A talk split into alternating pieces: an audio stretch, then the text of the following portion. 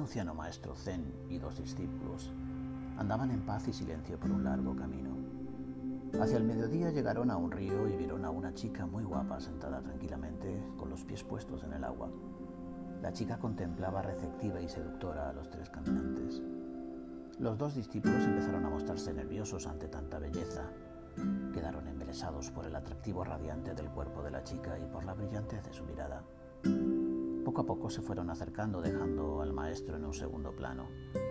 Ella, con actitud seductora, les miró y les dijo, ¿quién de los dos podría ayudarme a cruzar el río? Los dos muchachos se miraron y dirigieron un gesto interrogando al maestro, que observaba lo que estaba pasando.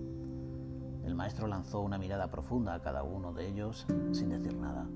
Después de un largo y tenso minuto de dudas, uno de los discípulos avanzó y cogiendo a la mujer en brazos la ayudó a cruzar el río entre sonrisas, caricias y mucha complicidad. Una vez llegaron al otro lado del río, se dieron un beso tierno y se despidieron sin dejar de mirarse. El joven se dio media vuelta y continuó el camino con el otro discípulo y el maestro.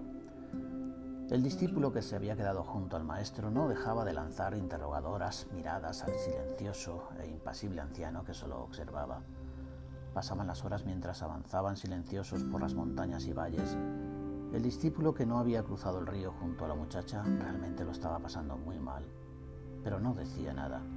Por la noche, cuando llegaron a casa, sus movimientos delataban su estado interno. Se quemaba con el fuego que encendía. Se le caía el vaso de agua que sostenía entre sus manos. Tropezaba con la raíz de un árbol del jardín.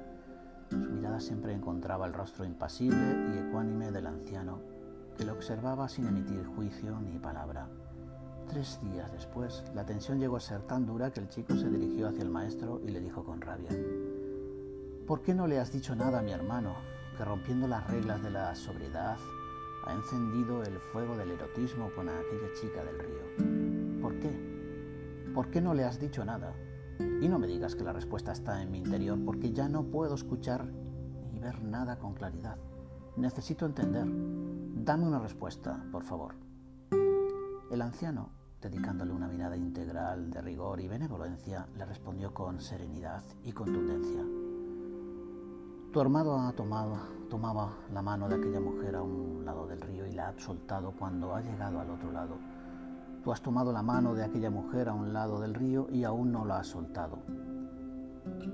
Para la filosofía zen, los apegos son la principal fuente de sufrimiento. Desprenderse, dejar ser y dejar pasar son objetivos muy importantes en esa filosofía. El camino del desapego es el camino hacia la paz y este es el componente esencial de la felicidad.